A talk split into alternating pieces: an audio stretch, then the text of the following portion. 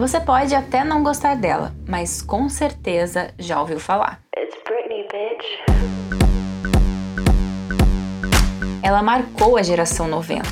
Surgiu como um cometa e desapareceu. E você, o que vem à sua cabeça quando ouve falar em Britney Spears? No episódio de hoje, a gente vai falar sobre percepção de marca, como conflitos de interesse e ruídos na comunicação podem virar de cabeça para baixo a vida e carreira de estrelas como Britney Spears.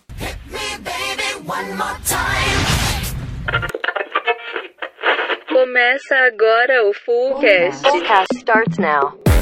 Sejam bem-vindos ao nosso mundo. Olha só quem tá de volta. Sim, o segundo episódio do Fullcast está no ar. Eu sou Cássia Fior.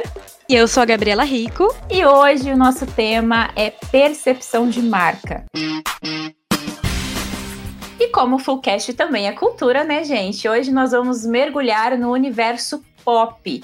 Nós vamos fazer uma analogia usando de exemplo a carreira um tanto conturbada da Britney Spears.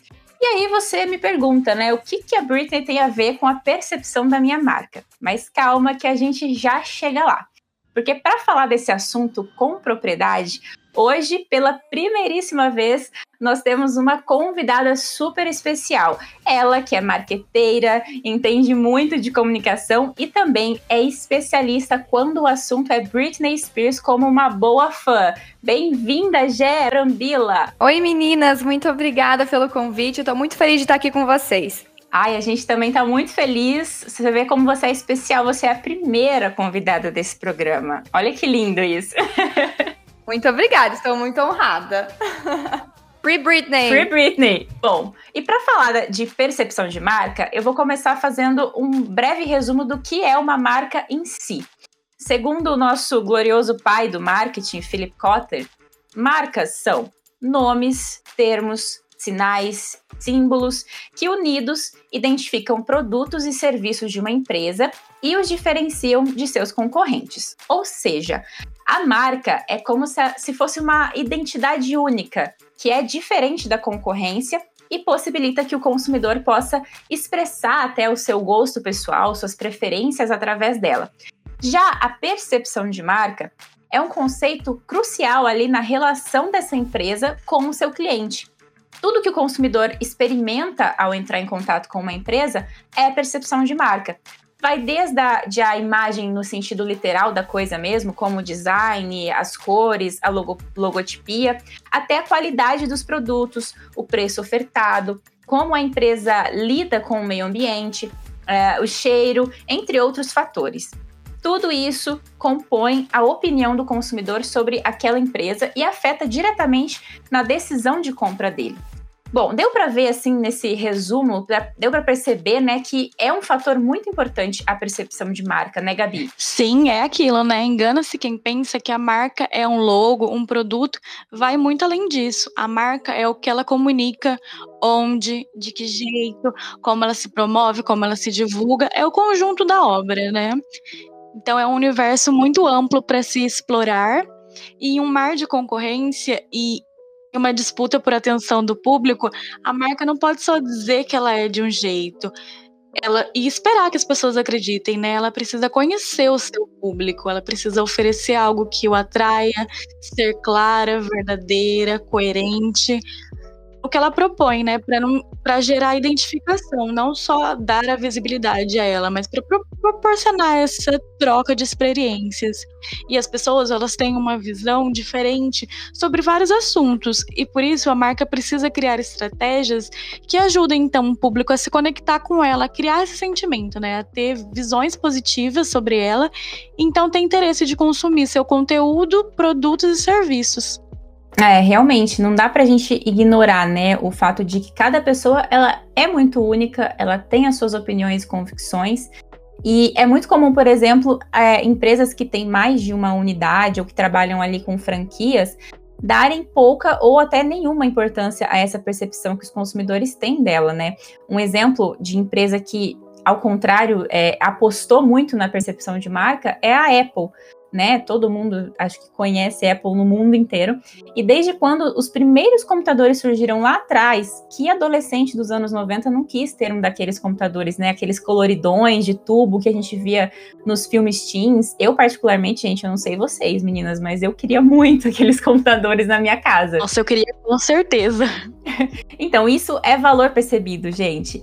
Quem vê um iPhone, vê um iMac, qualquer produto que seja da Apple que tenha maçãzinha lá, já sabe da qualidade do produto. Então, isso representa até status, né, estilo para muitas pessoas. Você falar que você tem um produto da Apple. E o consumidor, ele acaba comprando mesmo sabendo que vai custar muito mais do que um produto é até similar da concorrência. Ele sabe que ele vai pagar mais, que ele vai deixar um rim e um coração e metade do coração lá na loja, mas ele compra. Assim do fígado. É, exatamente. E, e não dá para falar em, em percepção de marca sem citar também os stakeholders, né? O, e o conceito de stakeholder, até para quem não, não conhece, é, em uma tradução livre, significa parte interessada, que são pessoas, grupos ou organizações que são também impactadas de alguma forma pelas ações de uma determinada empresa. Então, são eles os clientes, é, fornecedores, comunidade, funcionários, investidores daquela marca, entre outros. Mas, Gabi, você vai poder falar para mim um pouquinho melhor. Quando se trata dos stakeholders, é, como que eles influenciam na percepção de uma marca?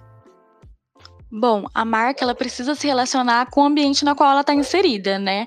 Seja para conquistar público, para ganhar visibilidade, enfim. E ela não só influencia, como ela é influenciada também pelas pessoas que fazem parte desse processo, seus clientes, o que eles consomem, sua família, amigos, o concorrente, a imprensa e por aí vai, né? E um grande exemplo dessa construção coletiva de marca é a Britney Spears, que recentemente né, teve sua trajetória como cantora pop contada em detalhes no documento Framing Britney Spears. Ela que sempre foi considerada uma cantora a grande promessa aí norte-americana, né, que estourou no estrelato nos anos de 90, 2000. Então ela era vista como a princesa do pop, loira, jovem, bonita e muito talentosa. E ela começou a viver aquilo que ela acreditava ser um sonho, mas aos poucos ela teve sua carreira abalada pelo machismo enraizado na sociedade, pelos abusos da mídia e pelas várias polêmicas. Então, de princesa, ela passou a desqualificada. E, para usar uma palavra assim até leve, né, pela maneira como sempre se referiram a ela. Mas, enfim. A questão é: a quem interessa essa construção da narrativa da Britney como uma pessoa descompensada, uma mulher impura e dependente. Claro que a ela não era, né? As revistas e os paparazzis, eles lucravam desde a infância dela com perguntas sobre namoradinhos, algo que não deveria ser perguntado para uma criança, né? Bom, eu acho. Mas, e com o passar do tempo, a, a virgindade dela passou a ser pauta, algo muito íntimo e pessoal. Mas essa é uma notícia que vendia lá para os tabloides e para a indústria que ela estava inserida ali, que não tinha o Instagram, não tinha as redes sociais. E como as pessoas queriam ver essas notícias, quem vende essas notícias passou a achar que ela não tinha direito à privacidade, né? E aí, por falar em oportunismo, a gente tem o Justin Timberlake, que formou com ela um casal do pop, se é que eu posso dizer assim, né? E ele passou. Aquelas, né? já instaurando a discórdia, mas ele passou a ganhar mais visibilidade na sua carreira solo, notavelmente depois de declarações e canções que ele fez após terminar, após o término dele com a Britney Spears, né? E que de forma direta ou indireta acusavam a cantora de traição. Aí tem o pai dela que pediu a guarda dos bens dela o ex-marido dela que queria a guarda dos filhos e a imprensa e a mídia que via ela como aquele ideal de, de corpo feminino, de mulher sexy, garotinha, que não perdoou as mudanças na aparência dela após as crises dela, que ela chegou a raspar o cabelo, engordar. E é triste, né, pensar que uma lógica voltada para explorar o potencial e a fama dela tenha dado errado só para ela. Então, assim, ela não teve muito apoio, faltou, assim, é, um tato, né, uma uma resposta ali dela, mas acho que justamente pela essa falta de apoio, pela essa inocência, que vieram muito tarde, né? Que agora ela tenta aí reconquistar a sua liberdade, a sua independência, os seus bens, e ela carrega essas dores até hoje, né, gente? Aliás, Free Britney de novo aqui, hein? Hashtag. Free Britney, hashtag. Free Britney. Sim, Gé, o que, que você me diz sobre isso? A Britney realmente sempre foi essa, essa máquina de dinheiro, né, para muitos. Sim, gente, é, a Gabi abordou é, resumidamente, né, essa, essa história conturbada da Britney. Eu vou tentar adentrar mais um pouquinho, mas assim, pelo menos para mim, a Britney até hoje ela passa uma imagem de uma menina mulher doce, meiga, e na época, né, na sociedade hipócrita que nem a nossa, é, controlar essa imagem dela, a imagem que era transmitida, importava e muito. Então, assim, qual a imagem que ela passava? De uma menina boa, virginal, a Nora que toda mãe quer ter, né? Digamos assim. Sim. E, e, o que, que a mídia fez? Ela, assim como a Gabi falou, ela fazia perguntas de cunho sexual sobre os seios da Britney, sobre o seu corpo, se ela se casaria virgem ou não, inclu inclusive é tratado isso, né, no último documentário. Então, uhum. assim, eles foram traçando uma nova imagem dela. E assim ela começou a perder a sua liberdade de expressão, ou pior, né, de identidade. Então, assim, é um stakeholder muito importante nesse processo é a mídia. E também, como a Gabi falou, outro stakeholder é o próprio Justin, né, que o ex-namorado dela que se aproveitou do fim do relacionamento, né, lá em 2002, para traçar uma imagem negativa de que ela era uma mulher infiel. Então, assim, é, ele explorou essa pauta, Sim. feliz pauta, que inclusive é, um dos singles dele de maior sucesso quando ele foi para a carreira solo, que é Crime River, conta a história de um homem que foi destroçado porque descobre que a namorada traiu ele. Inclusive, a atriz é muito parecida com ela. É. Uma baita provocação, né? Para todos Gente, verem. Que ódio, porque assim, e essa música é muito boa. E isso que dá mais raiva. É, ainda bem que eu consigo separar muito bem o profissional do pessoal, viu? Porque, na minha opinião, ele foi um baita canalha, assim, na época. E, e a mídia entra aí também, né? Porque, é, até explorando o que a Gabi falou, os tabloides, eles especularam, né, que o principal motivo da ruptura era ela, né? Que ela estragou o casal americano perfeito e o Justin a vítima. Então, assim, ela passou de um dia para o outro de anjo para demônio. Total. E, e ela não soube lidar com esse final. Até que tem uma, uma entrevista que mostra muito bem isso também, retratada no, no documentário. É, e ela usou as saídas dela, as baladas, né? para tentar esquecer esse episódio. E aí inicia-se um novo episódio, um novo capítulo na vida da Britney, né? A imprensa televisiva começou a bater muito em cima dela. Eles se dedicaram a enquadrar cada um dos movimentos dela, a vender uma imagem dela como, sei lá, drogada, alcoólica. E não sei se vocês sabiam, é uma curiosidade, mas a Britney se casou em Las Vegas e depois, ela se separou depois de 55 horas, assim. Gente, eu não sabia. É, foi um dos babados na época, assim. Então só fez piorar a situação. Era um prato cheio para a imprensa. E é, agora, gente, vamos lá, né? Cá entre nós. Imagina todo mundo focado nos seus podres. Tipo, a pessoa mais cancelada da época era Britney. É, exato. Isso que não tínhamos internet, hein, galera? Nossa senhora. Sim, Mas eu acho que tem muito disso que a Jé estava falando, de desse conflito ali da, da Britney como uma mulher doce para essa mulher devastadora que fizeram dela. E isso mexeu muito com a cabeça dela. Ela acabou tendo um pane ali, porque ela já não sabia mais quem ela era, onde ela se enquadrava, e tudo que ela fazia chamava muita atenção. Gente, então, aí eu pergunto para vocês, como lidar com isso, né? Imagem, inteligência é, estrutura emocional para uma época que não tinha Instagram. Porque pensa assim, hoje a gente mostra o que quer, como quer, onde. A época ajudou muito nessa influência negativa sobre ela, né? Culturalmente, a maioria levava o que os tabloides queriam mostrar como uma verdade, né? É. Acabava não tendo um direito de resposta, né? Porque, assim, tem, é, tem uma, uma curiosidade também, não sei se vocês sabem, mas a imprensa foi tão sensacionalista com relação a ela, que eles construíram uma história em cima do relacionamento que ela teve com o Kevin, que é o pai dos filhos dela. É, a ex do Kevin estava grávida quando a Britney começou a, relação com ele, né? E ainda assim, é, que ambos eles ficavam afirmando, né, que, que haviam se separado antes dele conhecer a cantora. Ele afirmava, ela afirmava. É, e daí ela lançou o Femme Fatale, que, que inclusive tem um, uma, uma música que ela rouba o namorado de uma mulher. É, isso vendia, sabe? Então a, a, a, mídia começou a encarar ela como uma mulher que roubou o namorado de outra mulher grávida, você entende? Pesadíssimo. E daí o relacionamento não deu certo é, a pressão em cima dela cada vez pior, a perseguição dos paparazzis cada vez pior, né? E, e, é muito em cima disso. Imagina você não tendo liberdade. Eu vejo documentários dela, né? Fotos da época, vídeos. Gente, eles ficam em cima dela assim, é, é sufocante. Então.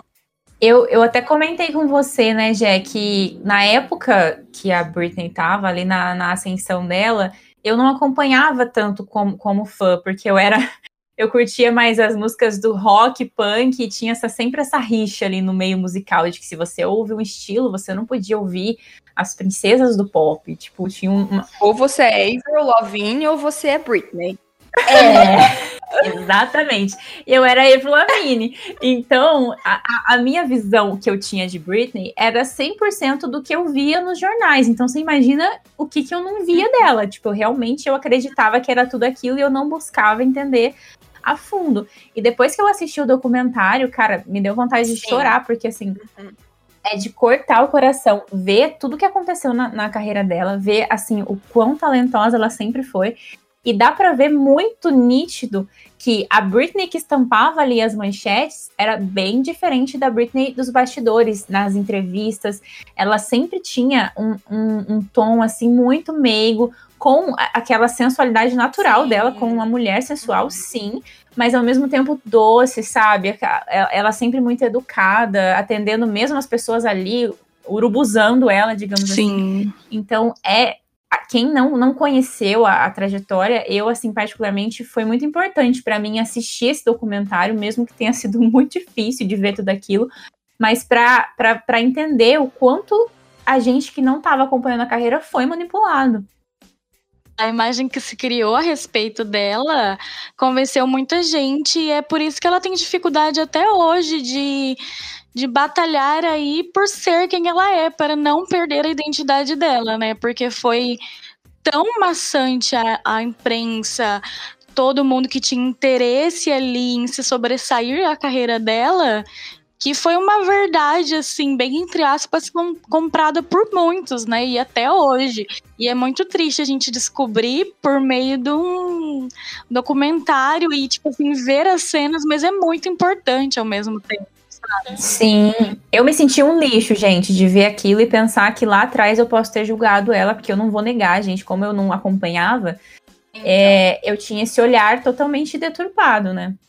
E, e para mim, assim, o ponto que foi mais conflitoso na vida dela é, foi quando ela viu a custódia dos filhos escorrer pelas mãos, sabe? Foi ali que tudo estourou.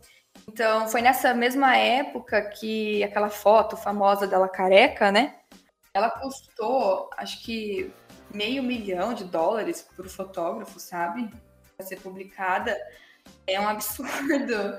Uhum. E os programas de TV nessa época riam dela, né? Vocês viram lá no documentário? Eles não mostravam o mínimo de preocupação, eles riam dela.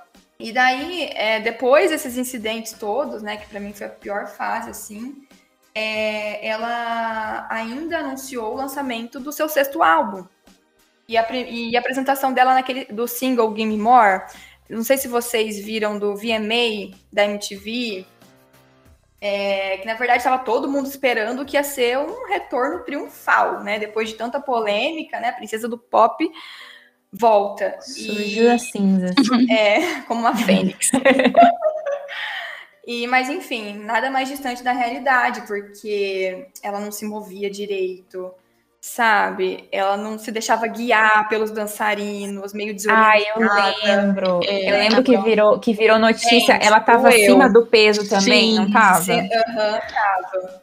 Não, se ela tiver acima do peso com aquele corpo, quem sou eu? Mas tá voltando. Mas eles consideravam. Não, é, Gente, é um absurdo. Absurdo. E, e, e, assim, a gente, e nós, como mulheres, eu acho que é o que dói mais, porque a gente vê como é, a gente teve essa manipulação durante todos esses essas décadas, na verdade, né? Durante, desde sempre. É, e o quanto isso é capaz de machucar uma pessoa, de, de destruir. E até você falou, Jé, sobre a questão de, do que foi que assim que pareceu mais destruidor para ela foi em relação aos filhos. E, e, faz muito sentido, né? Porque a, ela, enquanto mulher, tava, tava tocando só, entre aspas, na vida dela. A partir do momento que ela virou mãe, né? A mãe, ela já fica mais, assim, sensível, já mexe muito com a emoção. E aí as pessoas vêm e, e, e vamos dizer, mexe com os filhos aí realmente é algo que não tem psicológico que aguente, né? Sim.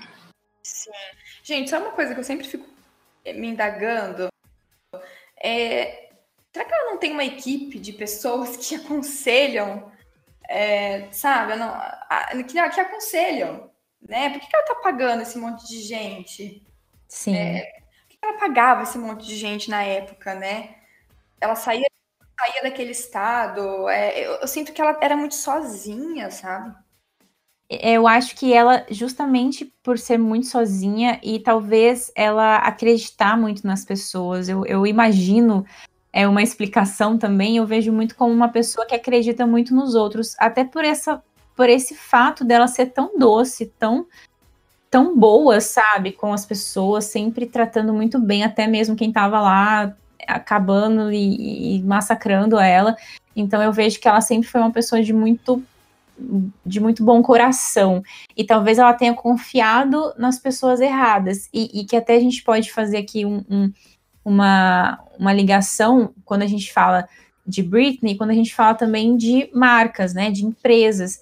Que às vezes o, o dono da marca, ele é, tem, tem até aquele ditado, né? Que o olho do dono que como que, como Engorda que é, alguma ah, coisa, né? Eu não lembro também. É. o olho do dono que engorda sei lá. Mas assim, é no sentido de que o dono estar ali acompanhando o dia a dia da marca é importante. Então eu vejo dessa forma também. Que o, o dono da marca ele precisa estar atento a quem está por trás, quem está gerenciando essa marca. A gente ouve tanto falar, né, de, de casos, por exemplo, de pessoas que dão um golpe ali, que era uma pessoa do financeiro e roubou dinheiro e nananã, e às vezes o dono nem imagina do que está acontecendo, então talvez faltou isso. Faltou ela é, questionar e duvidar mais, digamos, das pessoas, né? E, e, e buscar mais. Uma certa inocência, né, cara? É, então. E, e eu vejo também que isso é uma coisa muito é, comum de artistas, porque o artista ele tem aquela veia criativa, aquela coisa, ele não tem geralmente tanto o tino para negócios. O negócio dele é ali cantar, é, é, fazer a arte dele e não tanto essa parte burocrática. Então, às vezes, pode ter sido isso também, essa inocência de confiar 100% em alguém que estava mexendo nessas coisas para ela. E na hora que ela né, se deu conta, já era tarde demais e já tinham controlado tudo. Eu imagino, né, que possa ser uma, uma hipótese. Eu também acredito que tenha muito a ver com isso, porque ao mesmo tempo que ela tinha uma certa autonomia, ela não tinha, sabe? Ela tinha uma rede de pessoas que até pela lista que a gente elencou e que a gente debateu aqui, que lucravam ainda assim, mesmo ela não estando bem, passando uma imagem boa para a mídia, as outras pessoas conseguiam lucrar com isso. Eu acho que nisso foi que ela se perdeu, porque tinha muitas pessoas à volta dela, mas servindo a que interesse, Sim. sabe? Eu sempre fico me perguntando, Gabi, perfeito, eu concordo. E, gente, para fechar minha fala, assim, todo esse resgate da história da, da imagem da, da, Britney, né, vem a curatela paterna, uma história que aí vocês vêm acompanhando há 12 anos. Então, mas assim, outra curiosidade é que logo após a curatela dela, ela ainda realizou três turnês mundiais, quatro, quatro anos de espetáculo em Las Vegas, inclusive eu fui. Nossa, Verdade! Chiquérrima! Nesse, fui, fui. Aham. Não, eu fui no show dela aqui no, no Brasil e também fui no show dela, na turnê dela em Las Vegas. Inclusive, eu queria mandar um beijo pro meu amigo Henrique, que me acompanhou nessa jornada. Pra você ter uma ideia, Henrique! A ge- a a gente dormiu em frente à porta do quarto dela. Nossa, Meu Deus! Muito próximo. Sensacional. Sim, sim. Maravilhosos. Então, assim, além dela ter feito esses quatro anos de espetáculo lá, ela foi jurada do X Factor, né? Em tempo integral. Então, aí eu te pergunto: se ela pode ser jurada do X Factor, ela não pode tomar suas próprias decisões sozinhas? É complicado, né? Sim, complicado. não, é, é muito relativo, né? O que, o que convém a esses stakeholders, digamos, Uhum. ela pode fazer. Agora, da própria vida dela, do dinheiro que ela ganha no suor dela, no Nossa, talento dela, absurdo. ela não pode. Não pode e ela ganha milhões todos os anos, sabe? Gra- é, ganhou, né? Gravando disco, fazendo show. Então, qual o sentido disso, né? Mas os motivos, vocês sabem, são enigmáticos. Sim. E, e daí foi em 2019 que ela anunciou o cancelamento do seu novo espetáculo lá em Las Vegas. Também foi mostrado no documentário. Que foi naquela live, né? É, não, mas na verdade foi, foi ao vivaço ali no, no- Ah, é, no- é, eu falei. em Las Vegas. Foi ao vivo. Tô acostumada com live, foi ao vivo. A pessoa isolada. o Domination, e, e daí ela, ela saiu, assim, ela andou toda dispersa, só atravessou o palco, e depois disso ela se internou, entre aspas, voluntariamente, Dizem, né? né? É, e aí a gente tá acompanhando até hoje, quase diariamente, o seu Instagram, e a gente quer garantir que a nossa princesa do pop tá, tá bem, né? Ela foi tão importante para uma geração inteira, então a gente fica acompanhando. E Britney, se você estiver ouvindo, estamos com você, Estamos, mana. mana. Sim, Free Britney! E, gente, assim, talvez a Britney não seja um, um bom case no sentido de posicionamento de imagem, de marca, mas faz a gente refletir sobre o quão importante é você sustentar a sua verdade, mesmo, né, assim como ela, com tantas influências negativas. Então, assim, a gente precisa escolher as nossas batalhas, né? As marcas têm, devem vender aquilo que realmente entregam e defendem, não só se posicionar da boca para fora. Então, eu percebo que tem muita empresa no mercado que tem receio de defender uma posição em relação a assuntos de interesse social, tipo empoderamento feminino, a luta contra a homofobia, atitudes amigáveis em relação ao meio ambiente, ao combate ao racismo. Então, hoje, existe ainda esse medo de se posicionar, né? E de, e de alguma forma isso compromete é, é, a visão que os consumidores têm com relação a essa marca. Né? Então, a verdade é que esse pensamento já não tem mais espaço no nosso mundo corporativo, gente. Cada vez mais os consumidores estão vendo com bons olhos essas marcas que são engajadas, né? E, e isso pode pesar positivamente para elas e para a decisão de compra. Nossa, total, perfeito. Porque a gente, a gente vê muito hoje que a marca, se acontece alguma coisa ao redor ali, seja a- alguma situação é, onde a galera tá falando sobre machismo, sobre preconceito, enfim. E a marca, ela fica ali no meio daquele redemoinho e ela não, não, não fala um A, nem, nem que é a favor, nem que é contra, nem que acha horrível e tal. As pessoas cobram, né? Então é, é aquele velho quem cala consente. Então, É isso que eu ia falar.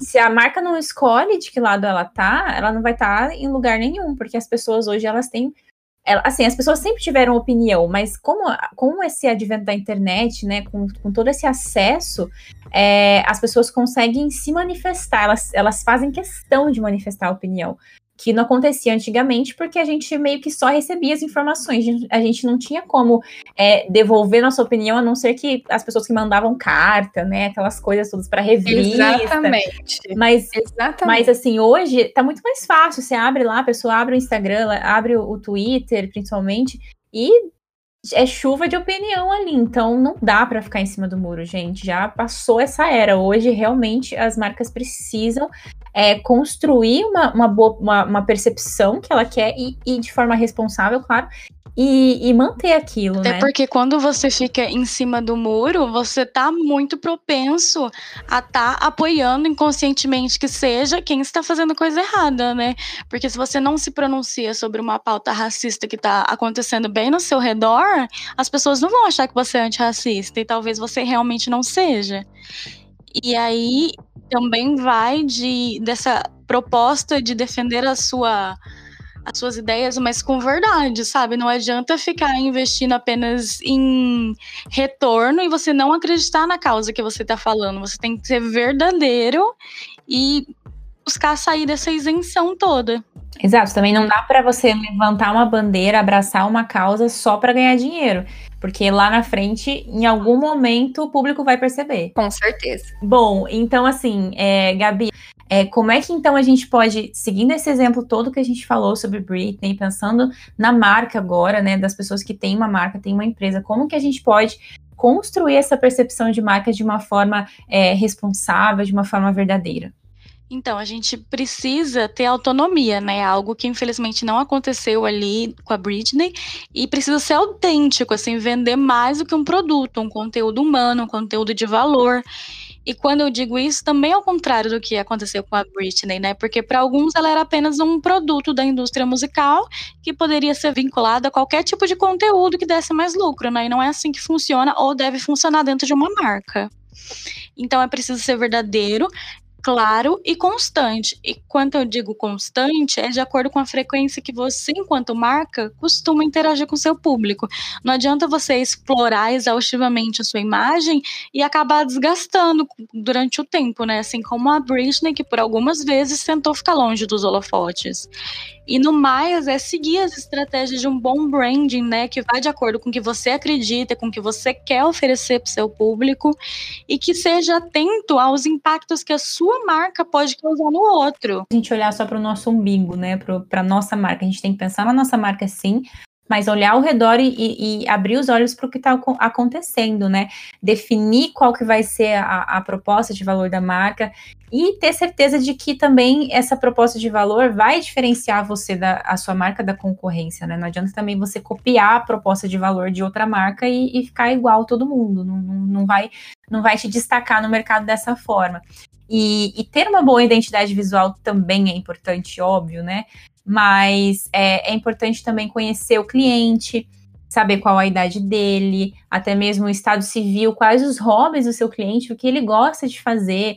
Será que ele está se identificando com a sua marca? É, é preciso ouvir, sabe, o cliente sempre que possível, dar voz a ele, porque é ele quem vai poder te falar, se, se trazer assim os feedbacks para você, se realmente a sua marca está sendo percebida da forma como você planejou, como você construiu, né? Então, eu acho até que a gente pode concluir nesse sentido que, levando em conta tudo aquilo que aconteceu, né, e que vem acontecendo até hoje com a carreira e com a vida da, da Britney Spears, a forma como ela foi erroneamente ali percebida pelos stakeholders, né, pelo público, pela mídia, é, é extremamente importante você procurar saber como que tá a percepção da sua marca e fazer as correções necessárias o quanto antes, para evitar que lá na frente, ou que já de imediato ela esteja passando é, uma imagem negativa aos clientes, né? E que lá na frente seja tarde demais ou, ou vá custar até mais caro para você reverter essa, essa percepção. E é óbvio que isso vai ter muita relação também com a qualidade do seu produto, do seu serviço, mas vai muito além desses, desses atributos é, físicos, tangíveis. Porque construir uma boa reputação não acontece de uma hora para outra, não, não é mágica, isso precisa ser trabalhado é, no longo prazo, né? Então, pense aí, você que está nos ouvindo, se você tem uma marca, como você quer que a sua marca se diferencie dos concorrentes? É pelo preço? É pela qualidade? É pela exclusividade? É, é porque você defende alguma causa importante? Você, você defende alguma bandeira? Reflita sobre isso é, e, se necessário, claro, procure um profissional que possa te dar esse direcionamento quanto à percepção do, de marca do seu negócio, que ele vai poder te ajudar também a fazer essa construção. E importante, gente, lembrem-se sempre que uma boa marca ela não é feita só de acertos, mas principalmente de assumir os erros e saber seguir em frente, saber assumir, procurar consertar e seguir em frente. Jamais fiquem em cima do muro, gente, porque isso com certeza não vai passar uma, uma imagem muito boa, né? Gente, tem mais alguma coisa a declarar? Acho que ficou bem claro. Ah, eu quero... Pode falar. Eu quero declarar que eu adorei o convite. uh! Tô muito feliz de estar aqui. Já sou fã do Fullcast. Acompanhei o primeiro episódio e fiquei muito honrada, tá? Mais uma vez pelo convite. E tô à disposição. É muito bom compartilhar e aprender com vocês. Ah, e para nós também é uma honra, um prazer a sua participação, já é de verdade. E claro, né, já vai ficando aqui o convite para você voltar mais vezes. E para quem chegou até aqui, que nos acompanhou nesse bate-papo, não esqueça também de seguir o, o Fullcast aqui no Spotify, ou seja, lá na plataforma que você estiver ouvindo, e deixar seu feedback sincerão para nós também, né? Do que você tá achando, o que você achou do primeiro episódio, o que você achou desse, o que você gostaria de ver por aqui, que a gente vai amar trocar mais ideias com vocês, bater papo, trazer mais assuntos legais. Muito obrigada pela companhia e a gente se vê no próximo Fullcast. Beijo, galerinha! Beijo, Tchau. gente! Beijo! Você ouviu Fullcast.